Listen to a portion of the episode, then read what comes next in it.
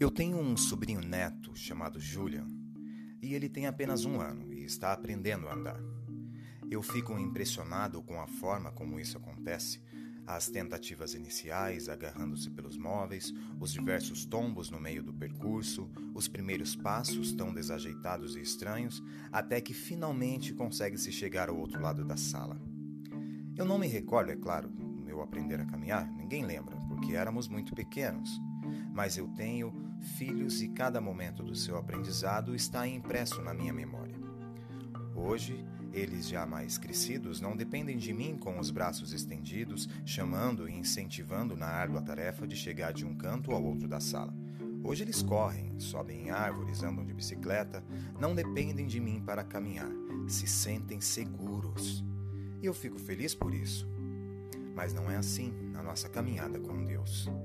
Quando conhecemos a palavra, quando nos é apresentado o Evangelho da Verdade, passamos a engatinhar na fé tentando olhar para o alto, aos poucos crescendo e dando os nossos primeiros passos. Isso nos faz ficar maravilhados a cada conquista, a cada centímetro quadrado que avançamos, ainda que a gente caia no meio do percurso. A gente sempre se levanta e começa outra vez, ao ouvir a voz do papai dizendo: Vem, levanta, você consegue.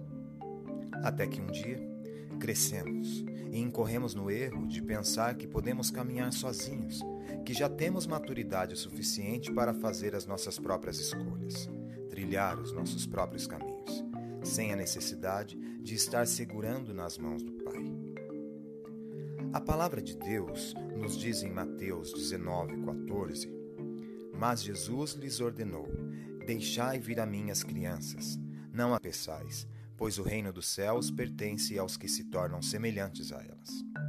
E a minha oração nesta manhã, amados, é que nosso coração nunca se ensoberbeça, a ponto de acharmos que estamos prontos para caminhar sozinhos. Que possamos sempre manter o foco fixo no Cristo a cada passo que dermos e nos alegrarmos mesmo nos momentos de tropeço no caminho, olhando para o nosso Pai de braços abertos, nos esperando do outro lado da sala.